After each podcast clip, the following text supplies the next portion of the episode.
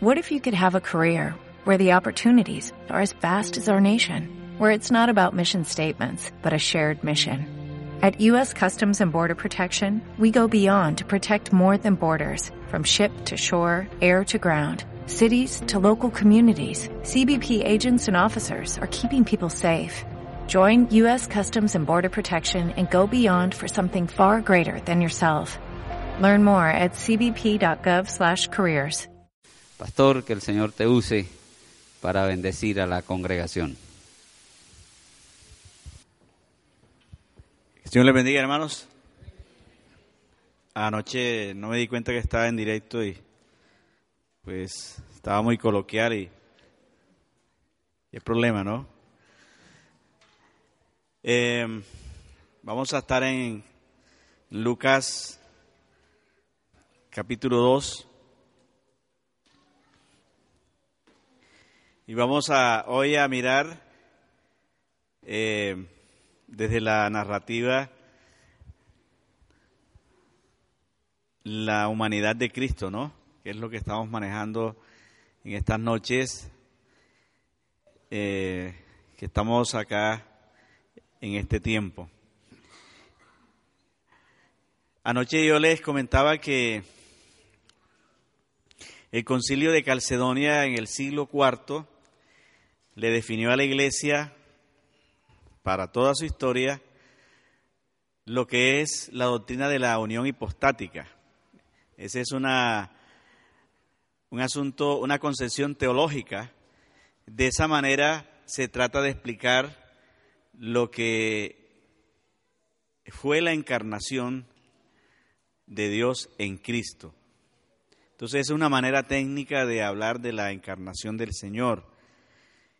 Las bases bíblicas que más trabajaron en el concilio fueron eh, Filipenses capítulo 2, versículos 5 al 9 y Primera de Timoteo 3, 16.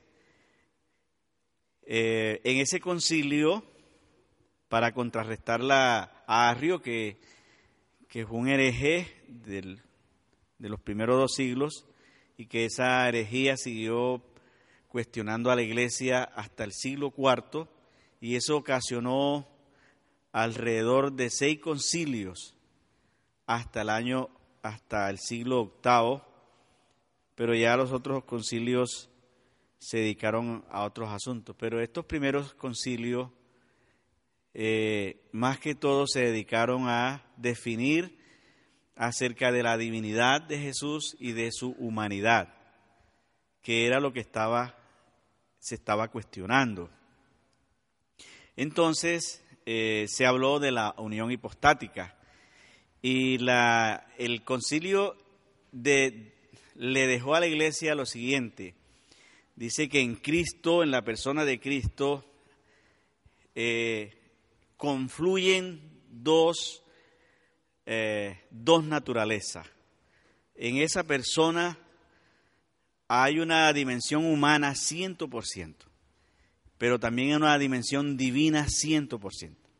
Cristo es verdadero Dios 100% y Cristo es verdadero humano 100%, consustancial, o sea, de la misma sustancia. Eh, Cristo es de la misma sustancia del Padre. Él eh, el concilio también dejó muy claro que no fue creado, sino engendrado, porque Arrio decía que, que Dios había hecho, el, del, eh, había, hecho había creado al verbo para que el verbo llevara a cabo el resto de la creación. Y eh, los padres de la iglesia dijeron, no, Cristo no fue creado, Él es engendrado. Y eso es importante porque cuando se habla de que Cristo es engendrado, se está hablando de la preexistencia de Cristo como Dios, que siempre ha existido, que a Él no lo creó nadie. Y eso es importante que también nosotros lo entendamos, porque cuando hablamos de que Cristo es engendrado, entonces tenemos que decir que no fue que Dios vino y se mudó a un cuerpo. No fue que Dios vino y se mudó a un cuerpo, porque eso sería impostación. Y ellos hablaron fue de hipostación. O sea, ¿qué quiere decir eso? Que la divinidad era proporcional a la humanidad. Eh, y Lucas en el capítulo 2, en el versículo 52, lo deja claro. Deja claro de que, que la sabiduría crecía con la estatura. Y eso es importante.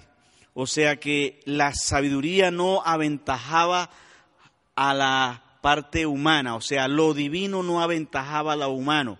O sea que Cristo a medida que crecía descubría, Él no era que lo sabía todo, a pesar de que era Dios, porque estaba hecho humano. Era un niño con mente de niño, no era un niño con mente de Dios. Era un niño que crecía igual que nosotros y que descubría a medida que crecía. O sea que la sabiduría no aventajaba a la humanidad. Jesús sabía lo que sabía un niño de cuatro años, lo que sabía un niño de diez años, eso sabía él. Lo que sabía un niño de doce años, eso sabía él. Si vamos a las escrituras, Jesús pregunta más de 36 cosas que no sabe porque Él está en condición de hombre. Es un misterio. En el mundo existen tres religiones monoteístas principales. Lo que se considera religión, porque el budismo no se considera religión, ni las Vedas tampoco, porque ellos no tienen divinidades. El budismo no tiene divinidad, divinidades, ni tiene latría, ni esas cosas. Las tres religiones principales son el judaísmo, el islamismo y el cristianismo, y son primos hermanos todos. Todas esas tres corrientes religiosas son monoteístas, pero el monoteísmo del Islam y del judaísmo es un monoteísmo cerrado, con una sola persona, mientras que el monoteísmo cristiano está compuesto por tres personas es un Dios familiar. Y para acabar de rematar, es la única religión en el mundo que tiene un Dios hecho hombre. El cristianismo. Entonces, nosotros no estamos siguiendo eh, cualquier cosa. Nosotros los cristianos, los cristianos, estamos creyendo una cosa dantesca, que ese Dios se hizo humano, que ese humano que estaba allí era divino, pero que obraba como una persona normal. Lucas es quien más desmistifica a Cristo, porque Lucas lo va a presentar como hombre. Eh, en el siglo IV antes de Cristo hubo un gran filósofo llamado Diógenes él empezó la búsqueda del hombre con, Diógenes. Los griegos se empeñaron en buscar al hombre, al hombre, el hombre capaz de vencer sus propias tentaciones. Se dice que Diógenes andaba con una lamparita a mediodía y cuando encontraban un hombre le ponía la lamparita en la cara y luego el otro, entonces le preguntaron, ¿y qué busca? Dice, el hombre. ¿Y estos qué son? Dice, estos son hombres con minúscula, buscamos al hombre con mayúscula. Y Lucas, como era un griego educado, encontró en Jesús el hombre. Para Lucas, Cristo es el hombre. Y en su evangelio lo va a presentar como el hombre. Por eso lo va a desmistificar en su evangelio. Incluso para Lucas, Cristo nunca obró como Dios sino como un mero hombre lleno del Espíritu Santo. Eso lo dice Lucas en Hechos 10:38. Si quieren lo colocan allí, que Lucas es quien escribe Hechos. Y cuando uno coge su evangelio, uno lo que va a encontrar es un hombre. Entonces, para Lucas, eh, Cristo siempre fue un hombre, un ser humano, normal. Dice cómo Dios ungió con el Espíritu Santo y con poder a Jesús de Nazaret y cómo éste anduvo haciendo bienes y sanando a todos los oprimidos por el diablo, porque Dios que estaba con él. Es un ser humano que el Espíritu Santo es quien lo capacita y hace lo que hace porque Dios está con él. Ahora, eh, como lo decía anoche, la, la predicación cristiana tiene una gran deuda con la iglesia. Y es que a la iglesia se le debe hablar de este Cristo, el ciento por ciento humano, porque hasta ahora se le ha hablado del Cristo nada más ciento por ciento Dios. Y eso tiene sus inconveniencias, porque siempre hablamos del Cristo de poder, del Cristo de poder, del Cristo de poder. Y ese Cristo no nos compromete a nosotros, porque nadie va a ser como el Cristo de poder, porque ese es el Cristo divino. Ninguno de los que estamos en este salón jamás vamos a ser trascendente como Él en su, en su divinidad, porque eso es Dios. Y la excusa de muchos de ustedes y, de, mía es que como Él era Dios, no, momentico, parémonos aquí. Él era un hombre. Él renunció a su gloria. Se quedó en condición de hombre. Lo dice Filipenses 2, versículos 7, 8. Ahí lo pueden ver. Filipenses 2 dice que él quedó en condición de hombre. En el versículo 7 dice que él se despojó. Se despojó a sí mismo. Y anoche yo les, yo les explicaba que él tomó, no tomó el camino de la usurpación, del, del raponeo, como lo dice el griego sino que optó por el camino de la humillación. Y entonces se despoja. La palabra despojarse es kenosis, que, que significa vaciarse. La idea en el griego es, cuando, es esta. Una persona se está ahogando y aquí hay una persona ensacada y con sombrero y ella la quiere salvar y él se quita todo, sombrero, zapato, ropa y se tira a rescatar. Esa es la idea, despojarse. Eso hizo Cristo. Él se despojó de su gloria. Él era omnisapiente, Él era omnipresente, Él era omnipotente. Él tenía aceidad, Él era inmutable, era eterno. Pero cuando viene como hombre, deja todo. Su omnipotencia no puede con la cruz. Su omnisapiencia no sabe todo. Su omnipresencia está en un solo lugar. Su aceidad su eternidad, la muerte lo toca. Su inmutabilidad, Lucas le tasa la, edad en 30 años. Y es interesante, Cristo renuncia a su gloria.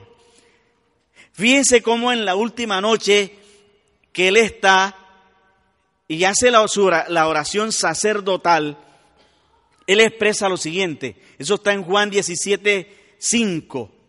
Allí está su última oración. Ya aquí se está despidiendo. Y él le dice, Padre, he acabado la obra que me diste que hiciera. O sea, ya se va, ya terminó.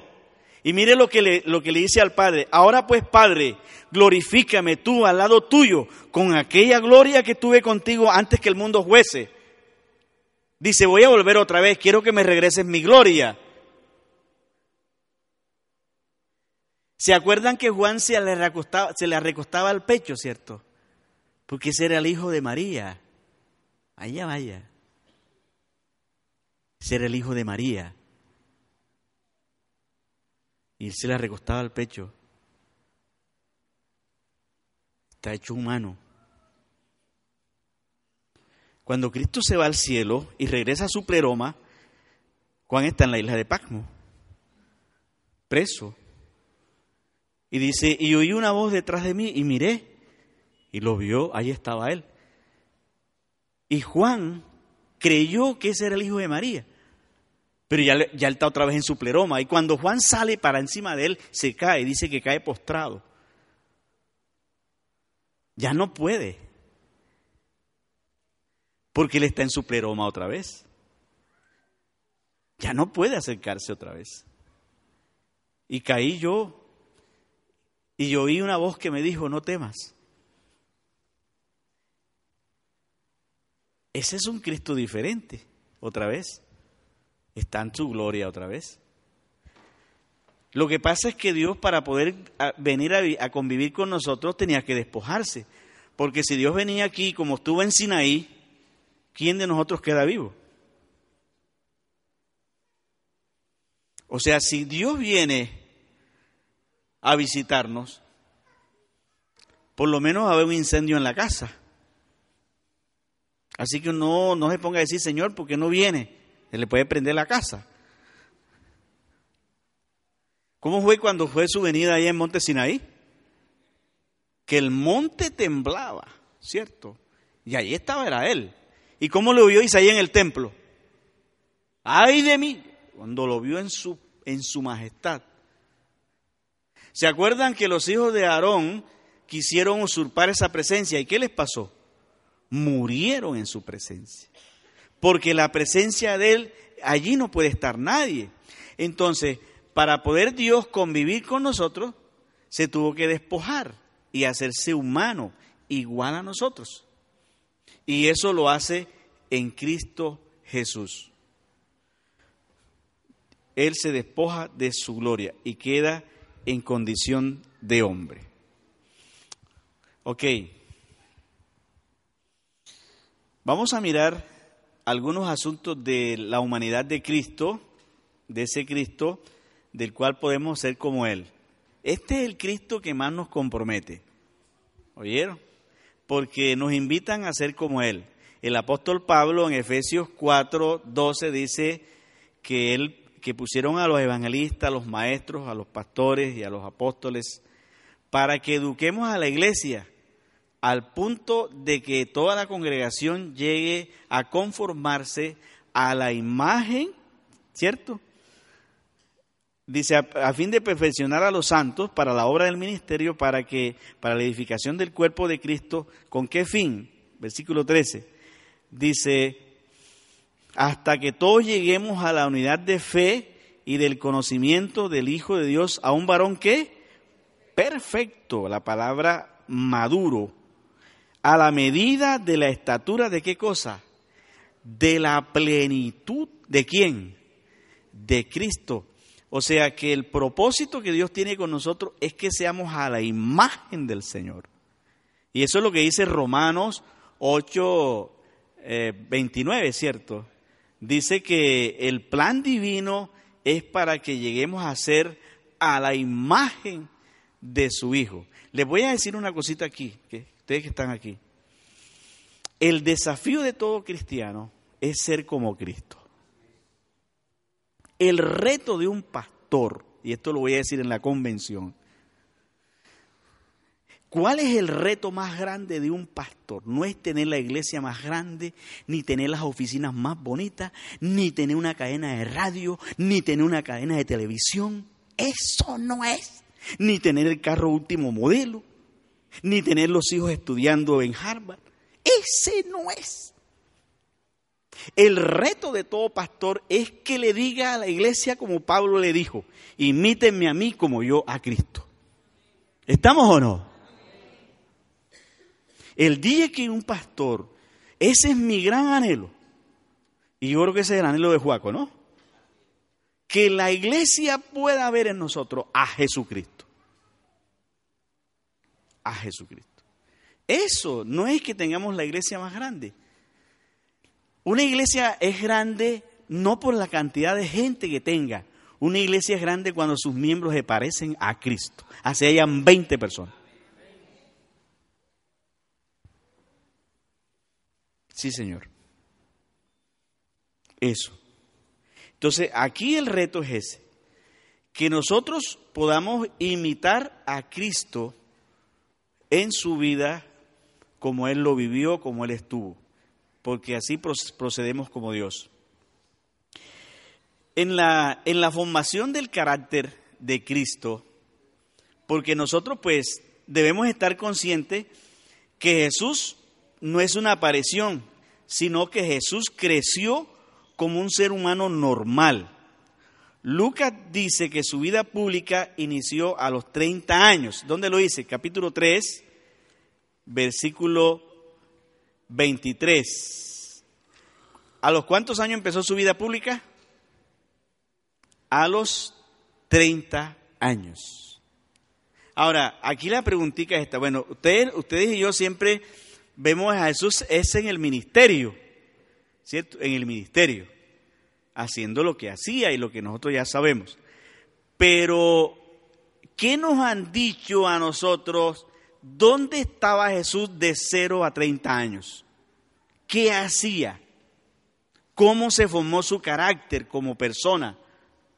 ¿Qué, qué incidencias hubo? ¿Quién lo, quién lo, eh, lo marcó en la vida?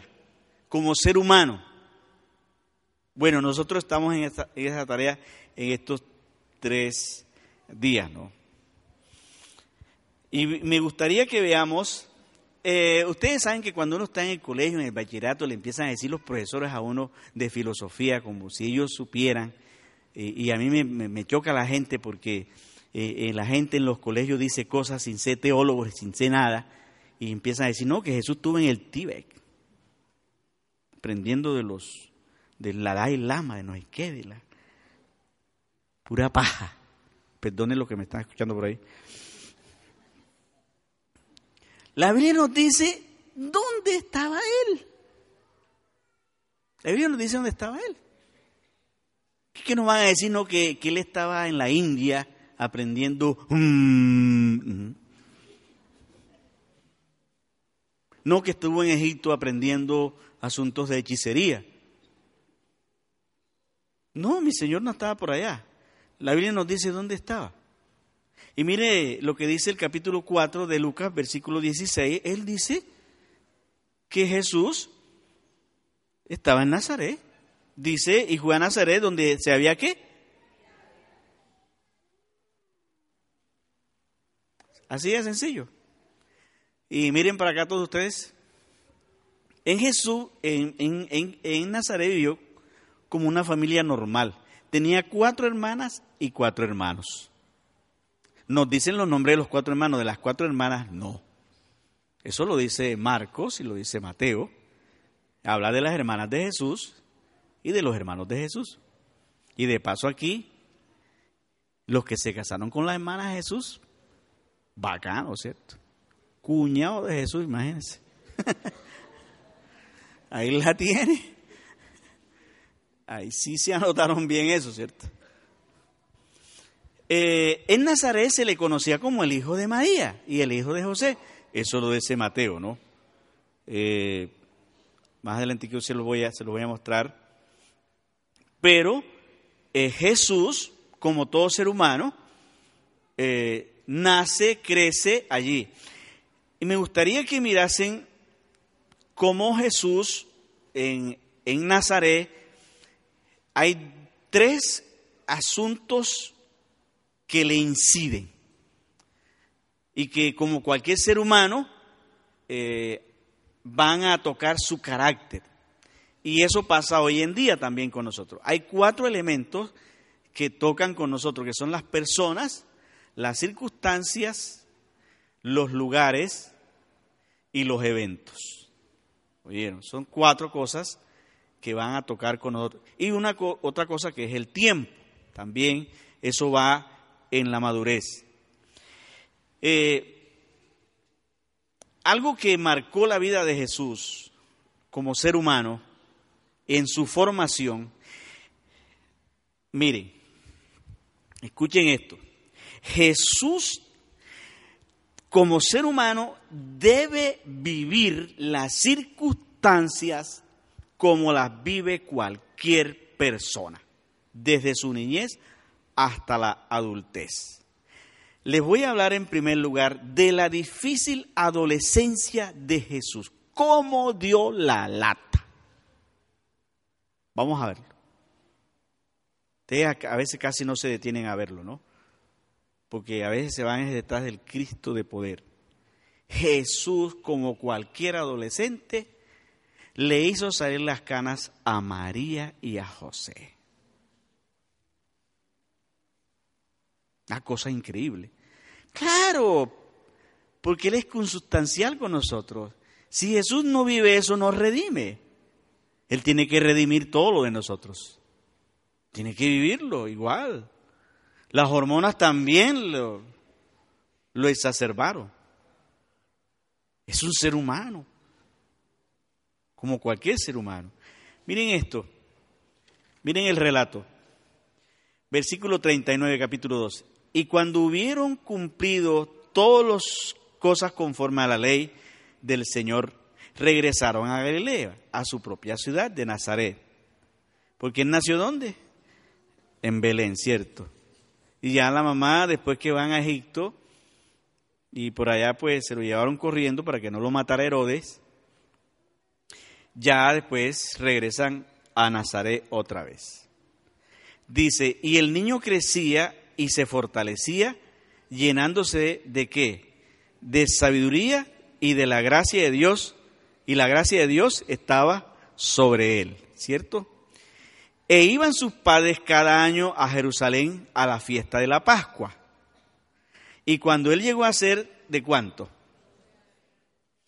Un niño de 12 años judío ya debe saber toda la Torah. ¿Oyeron? Jesús sabía ya la Torah. ¿De ¿Dónde está el niño de 0 a 12? Está en la casa. Todavía no es miembro de la sinagoga. Jesús tiene que aprender con María la Torah. Y él aprende allí y se hace ya después eh, miembro de la sinagoga. Ya un niño, miembro de la sinagoga, puede ir a la fiesta a Jerusalén. Antes no puede ir, porque todavía no es miembro de la comunidad. Jesús sigue todos esos pasos y se van desarrollando normal. Dice el texto, ahora, dice el texto que cuando llegó a ser de 12 años, subió, subieron conforme a la costumbre de la fiesta. Y habiéndose cumplido los días mientras ellos regresaban, ¿cómo lo tratan aquí? ¿Cómo lo llaman a Jesús? Dice, al regresar, ellos que se acababan la fiesta, se quedó el niño en Jerusalén. Acá no dice niño. Y esta versión es la más correcta, ¿vieron? Esta es la que más sabe. y habiéndose cumplido los días, mientras regresaban a Jerusalén, el joven Jesús ya no lo deben tratar de niño, porque no hay nada más terrible para un pelado, para un adolescente que le digan niño.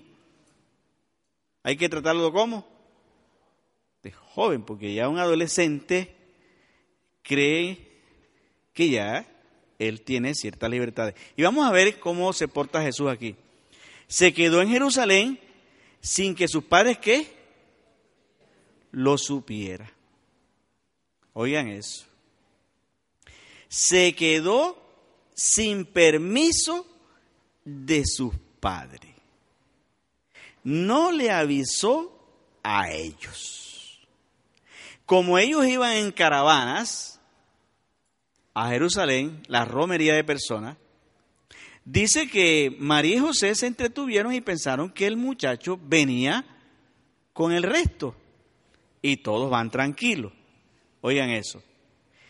Suponiendo pues que estaba en la, en la caravana, dice el versículo 44, anduvieron camino de un día y lo buscaban entre los parientes y conocidos. Pero al no hallarlo, se volvieron a Jerusalén. Oigan eso. Y aconteció que después de qué? ¿Cuántos días se perdió el muchacho? Mis hermanos, ustedes que están aquí en esta noche, a usted que se le pierda un hijo por tres días, ¿usted qué hace?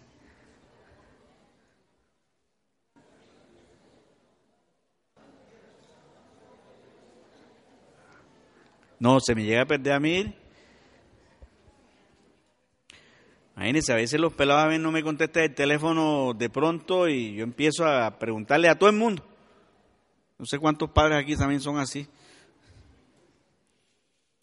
Un pelado perdido por tres días, hermano, usted llama defensa civil, bombero, DAS, fiscalía, policía. Yo creo que aquí a ninguno se le ha perdido un hijo por tres días, ¿cierto? Ni lo permita Dios. Jesús se perdió por tres días. Sea, increíble. O sea que sí le sacó las canas a María y a José. Ahora, yo les pregunto aquí una cosa. ¿Cierto que a quién de los que están aquí los adolescentes no le han dado qué hacer? Y los que todavía no se les han crecido, prepárense. Por eso se llama adolescencia, porque viene de dolor. Y hay unos adolescentes que dan más la lata que otros, ¿sí o no? Oye, ¿saben cuáles son los adolescentes que dan más la lata? Aquellos que creamos que no les hace falta nada. Estos sí dan la lata. Bueno, yo no, no recuerdo que haya tenido adolescencia.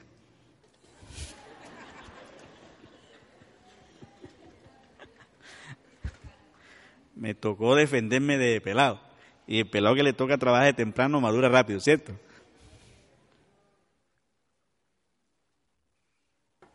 Ahora, yo les pregunto en esta noche a ustedes, no vayan a creer que ustedes solitos han vivido esto con sus hijos.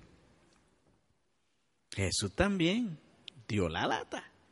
Y aquí lo vemos. Y miren esto, miren el relato, miren el relato.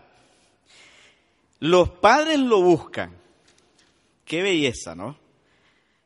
Eh, cuando lo encuentran, miren lo que le dicen. Y versículo 48, y al verlo se sorprendieron. Y su mamá le dijo, ¿por qué no hiciste esto? ¿Ah? Ese pelado me lo como yo.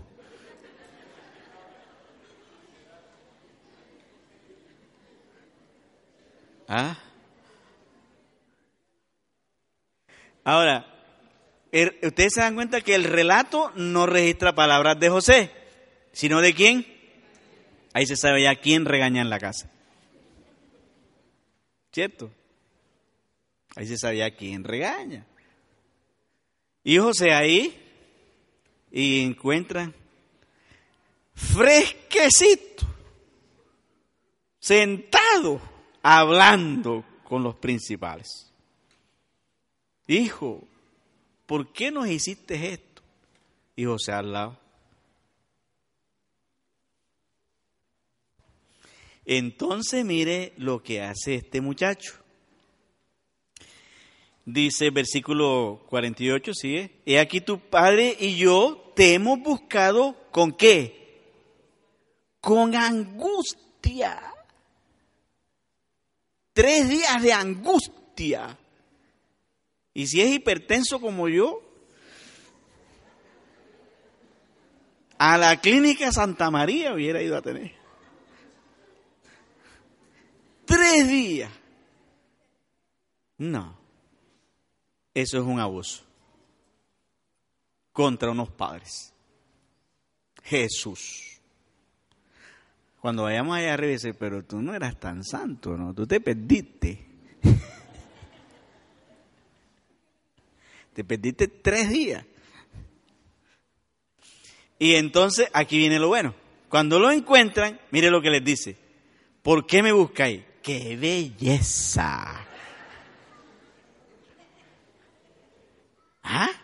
Y no tiene la humildad, ¿cierto? Para. ¿Por qué me buscáis? Bueno, vaya a buscar a un adolescente a una reunión de amigos para ver.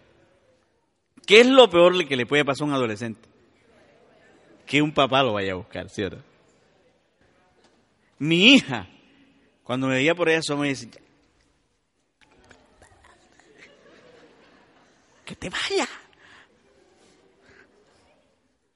Le daba pena que, que yo la fuera a buscar. Eso le pasa a todos los adolescentes. No les gusta que los busquen. Jesús lo vivió. Y mire lo que hace. ¿No sabéis que es necesario que estén los, en las cosas de mi Padre? ¿Cuántos adolescentes, cuando ya son adolescentes, creen que se pueden hacer cargo ya? Ahí está Él. No es necesario que estén los negocios de mi Padre. Vaya. O sea que ya él se siente con capacidad para qué? Para hacerse cargo. Ahora, mire, díganme si esto no es doloroso. Este, llega José y llega María. Mi hijo, hemos estado angustiados. ¿Y por qué me buscan? Este, no ve que es necesario que en los negocios de mi padre me es necesario estar. Y José dice, pero yo no tengo negocio aquí en Jerusalén. ¿Sí o no? ¿Y este chino qué? Yo soy el papá de él. Yo soy el que le estoy haciendo los gastos ahora, ¿sí o no? O sea, ¿no, ¿no creen ustedes que eso es una cosa fuerte para José, sí o no? Una cosa fuerte. Pelado adoptado y todo, pero debe también tener consideración. Debe tener consideración, hombre. Respete un poquito, oiga. Todo el mundo ahí sabe que él es su papá. Porque el único que sabe que es entrado del Espíritu Santo es José porque, porque se lo dijo el ángel. Pero al resto, ¿quién se lo dijo? Nadie. ¿Sí o no? Y la gente dice, bueno, y este no es el padre de este pelado.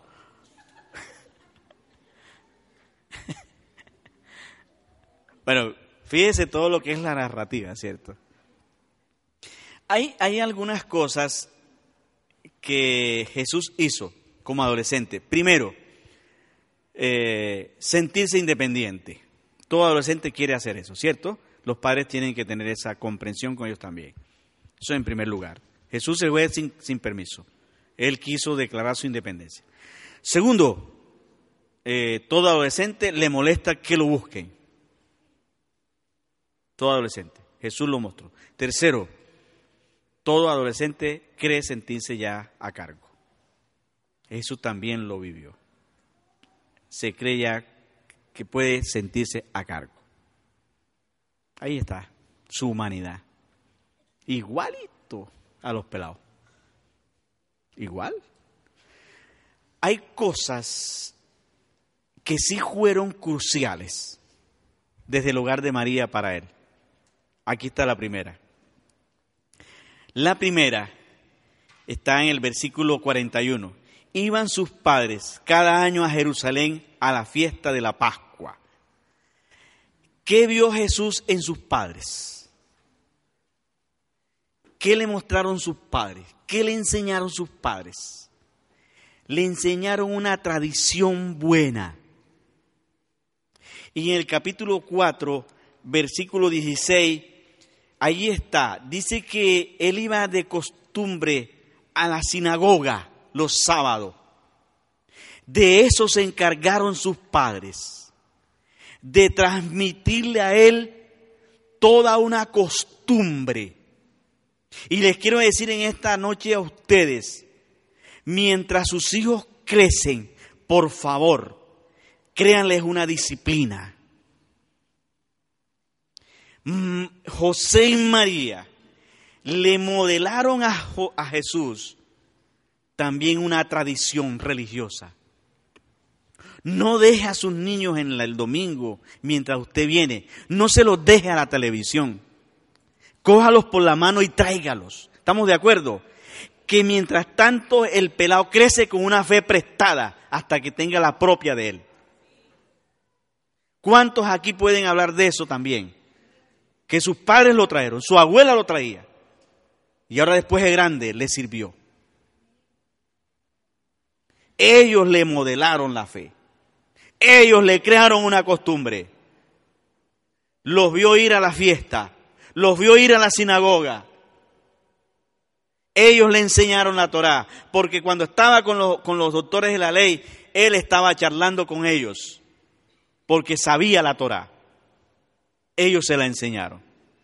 Mis hermanos, y les digo aquí en esta noche a ustedes, en el hogar es donde se forma la espiritualidad de nuestros hijos. No es la iglesia. No tenemos que dejarle nuestra enseñanza religiosa al, maestro de escuela dominical que lo ven de domingo a domingo. Y eso es media hora apenas. No, la enseñanza tiene que estar en el hogar. ¿Estamos de acuerdo, sí o no? Y hay que crear en el muchacho la costumbre de venir a la iglesia, de estar. Y Jesús aprendió la costumbre. Esa es una cosa. En segundo lugar, todo adolescente debe, debe ver que se preocupan por él, que él pertenece a una familia y, ellos le mostraron preocupación a Jesús. Dice, hijo, estamos angustiados. Se devolvieron y lo buscaron y lo encontraron. Los adolescentes también, los hijos en el hogar, también necesitan ver que sus padres se preocupan por ellos. Eso nos enseña José y María. Y Jesús vio eso en la casa. Alguien que se preocupe yo no sé cuántos de ustedes han visto un video que está por ahí de un niño en Medellín. Lo han visto, ¿no? Del sicario. 12 añitos, ya lleva 14 muertos. Ese fenómeno en Medellín. Porque, y él lo entrevistan y habla de su condición en su casa y del abandono donde no hay nadie que se preocupe por él. En las ciudades hay niños que a esta hora están encerrados con llave, esperando que sus padres regresen 10 de la noche, 11 de la noche, toda la mañana. Niños que no saben el calor de un padre. Y ahí es donde se fomenta toda esta realidad que tenemos no solamente en Medellín, sino en muchos lugares. Y tenemos que, la verdad, que si queremos reconstruir el tejido social de Colombia, tenemos que empezar por las casas. ¿Estamos de acuerdo? Las abuelas que están aquí, por favor, ayuden con los, con los nietos a enseñarles la palabra también. Timoteo aprendió la palabra de su abuela desde niño. Las madres que están aquí, ayuden a sus hijos a que aprendan la palabra, a que, que, que, forjen una costumbre. Eh, creo que el pastor Joaquín tiene la historia con sus hijos, cuando salían para la iglesia, para acá, entonces Eduardito salía así todo domingo, porque un pelón domingo quiere jugar fútbol, que lo lleven a Tolú, y un día amaneció, dice, bueno, ¿y nosotros hasta cuándo somos evangélicos? Eduardita. Pero ahí tenía que venir, ¿cierto? Ahí les vamos ayudando y se va formando el carácter. Y una tercera cosa, mire lo que le dice María a Jesús o lo que hace. Versículo 51. Y descendió con ellos y a Nazaret y estaba qué? ¿Estaba qué? Sujeto a ellos. O sea, Jesús, sí, cuando ella llegó y le dijo, este, eh, mi hijo, cuánta angustia, mi hijo, cuánta angustia nos ha hecho pasar. Dice, ¿y ustedes por qué me buscan? ¿Por qué me buscáis? ¿No es necesario que en los negocios de mi padre es necesario estar? Y María es, y este pelado que se cree. Venga para acá, vámonos. usted puede ser muy Dios, pero usted se va conmigo ahora. Usted está muy pelado todavía. Usted cuando quiere que ya tenga 30 años y haga lo que le la gana, pero ahora se va conmigo. y se lo llevó, ¿sí o no? ¿Y estaba qué? Sujeto, claro. Es que el ser humano necesita ver la autoridad de alguien. Alguien que le modele y le muestre autoridad para que él se corrija. Mire, una pruebita. Si su hijo le llega a las 11 y usted no dice nada, la próxima vez a qué hora le llega? A las 12. Y si no le dice nada, ¿a qué hora llega la próxima vez? A la una. y después le amanece. Pero si llega a las 12 Y usted le dice, estas no son horas de llegar aquí, caballero o querida dama.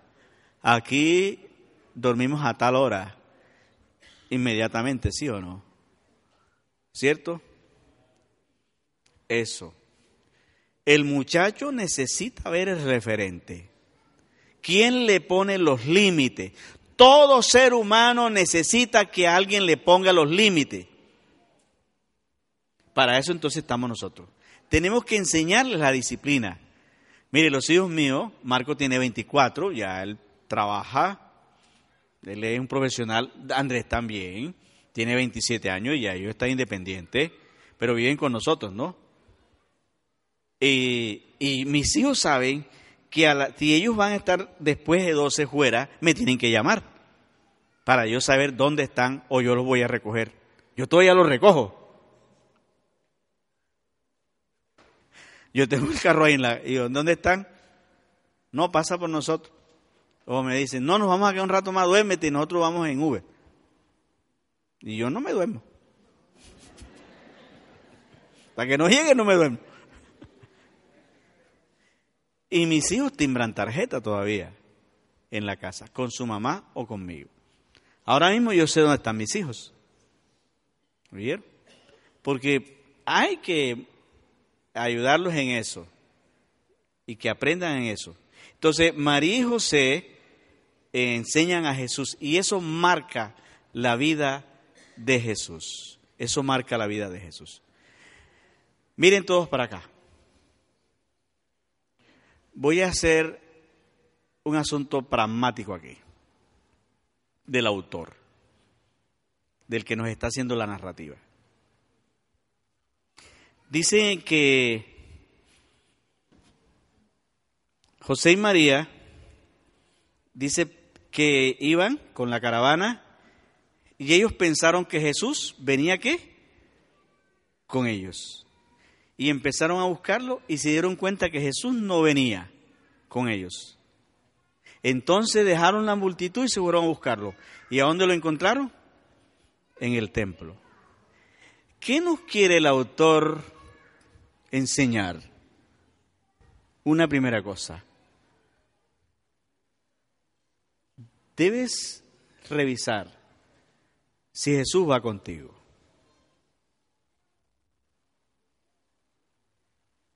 No vaya a ser que ya no camina contigo. Mucho cuidado. No te confíes que va en la caravana contigo. Revisa si Jesús va. Y si te das cuenta que no va, deja la multitud y sal a buscarlo. Y Lucas te dice dónde encontrarlo. En el templo.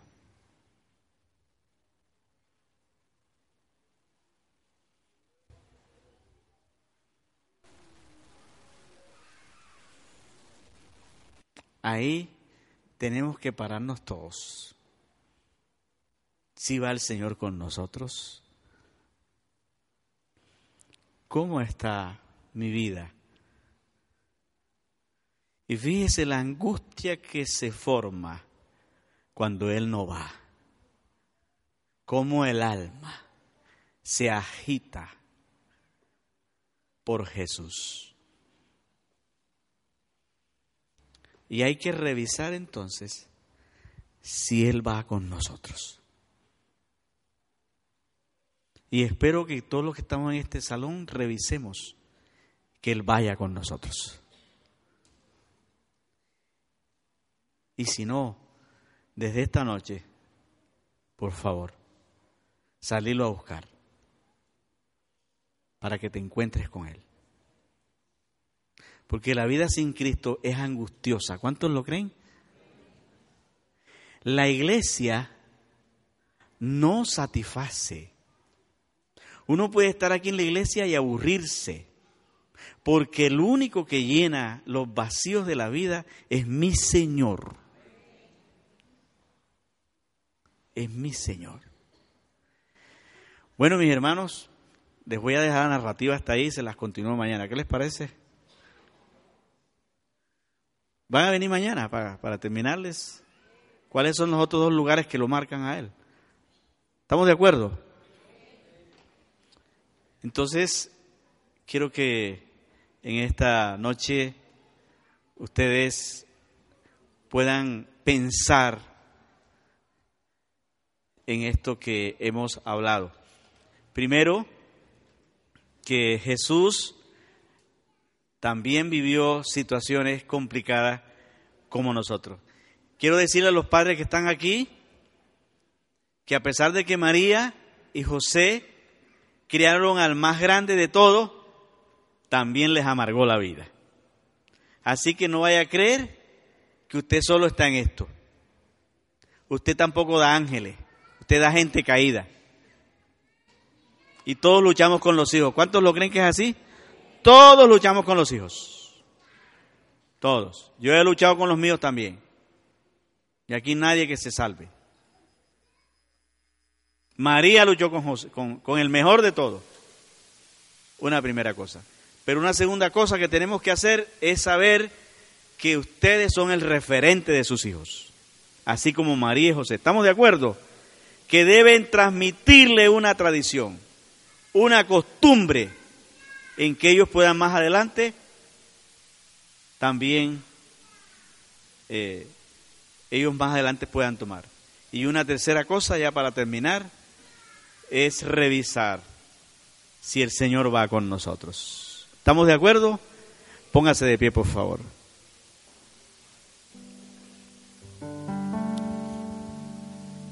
Quiero que recordemos una canción de hace rato.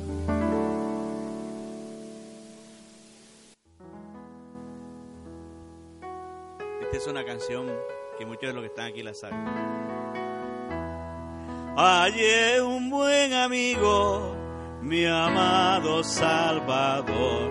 Contaré lo que ha hecho él por mí hallándome perdido e indigno pecador, me salvó y hoy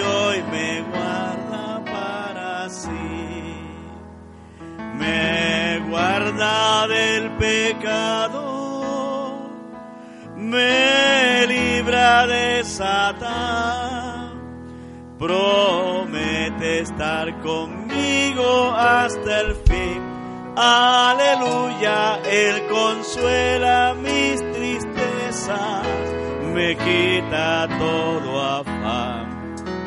Des cosas Cristo ha hecho para mí. Jesús jamás me falta, jamás me dejará. Es mi fuerte y poderoso protector del mundo me separo y de la vanidad para consagrar mi vida mi Señor. Si el mundo me persigue, si sufro tentación, confiado en Cristo puedo resistir. Aleluya, la victoria me segura Grandes cosas Cristo ha hecho para mí. Yo sé que Jesucristo muy pronto volverá y entre tanto me prepara un lugar. ¿Cuántos lo creen? Casa de su padre, mansión de luz y paz, do el creyente con él ha de morar. Llegándome a la gloria, ningún pesar tendré. God nuestro siempre allí. Aleluya.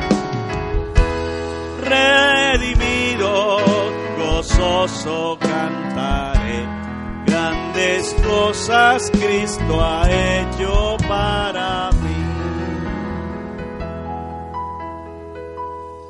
Cierre sus ojos allí.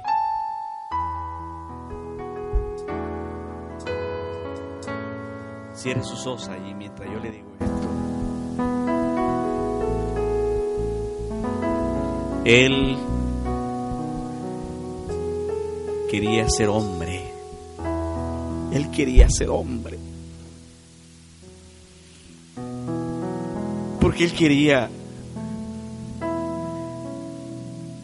compartir nuestra realidad también. Él deseaba hacerlo. Incluso se llevó un cuerpo para el cielo que no tenía antes. Allá está vestido de hombre.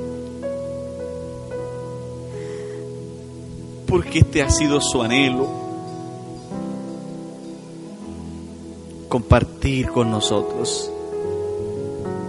En el huerto el pecado rompió aquella relación.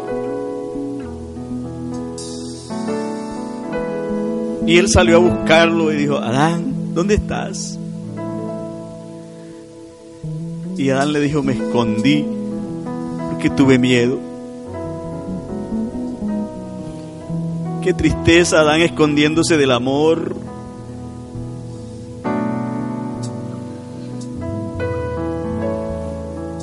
Escondiéndose del Padre. Lo sacó del huerto por misericordia porque en el huerto Adán no podía levantar su rostro y él quería que Adán levantara su rostro otra vez. Por eso lo sacó del huerto. Lo sacó por pura gracia. No fue un castigo, fue la gracia de él. Él sabía que Adán ya ahí no podía estar porque ahí estaba la gloria de él y tendría que Adán vivir todo el tiempo con la cabeza gacha. Y él quería que Adán levantara su cabeza otra vez, se erguiera.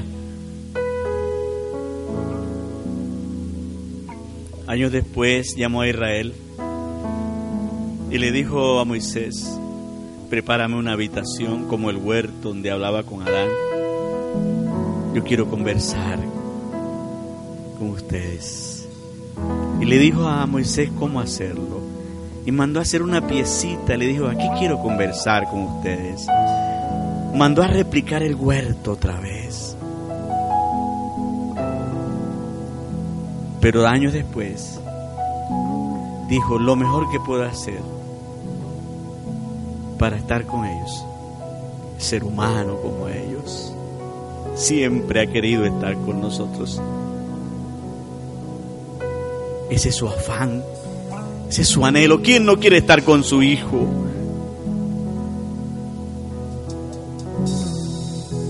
Y hasta el día de hoy Él no se va a sentir realizado hasta que no vuelva a estar con nosotros otra vez. Qué belleza la de nuestro Dios. Y oramos en esta noche, Señor creyendo que nosotros somos tu entusiasmo, nosotros somos tu apego. Gracias Señor, porque en ti tenemos un amigo. Mire para acá lo que le voy a decir para que se vayan esta noche para su casa. No me vayan a malentender, porque algunos me sacan las cosas de contexto para decir cosas de mí. Qué bueno que lo están grabando. Les confieso en esta noche, yo soy malísimo para obedecer. No sé cuántos más. Yo soy malo para obedecer. A mí cuando me hablan de obediencia, me estresa. Yo cuando oigo un predicador hablando de obediencia, me estreso. Páreme bola. Él cambió eso. Y me gustó tanto. Aquella noche que estaba con los discípulos en el, en el aposento, dijo esto. Eso liberó mi alma. Les dijo, ya no los llamaré siervo, porque el siervo no sabe lo que hace su Señor, sino los llamaré amigos. Cambió el asunto. ¿Qué hace un siervo? Obedece. Pero ¿qué hace un amigo? Un amigo no obliga, sino que atrae con la amistad y vamos con él donde sea. ¿Sí me entienden? Él no está buscando siervos, sino que amigos. ¿Cuántos quieren ser amigos de Él? Y un amigo nos lleva donde quiere. Con un amigo vamos donde sea. ¿Sí o no? Y yo le dije, Señor, gracias porque cambiaste todo. Porque yo le tenía miedo a la obediencia. Ahora te sigo porque soy tu amigo. Y cada día quiero ser su amigo, caminar con Él. Que toda la gloria, ¿cuánto le dan toda la gloria? Él cambió todas las cosas. Alabado sea Él. Alabado sea Él. Así que bienvenidos a esa amistad con mi Señor que quiere estar con nosotros. Que Dios les bendiga esta noche, los bendigo a todos y que disfruten este resto de la noche y mañana nos vemos aquí otra vez. Dios les bendiga a todos.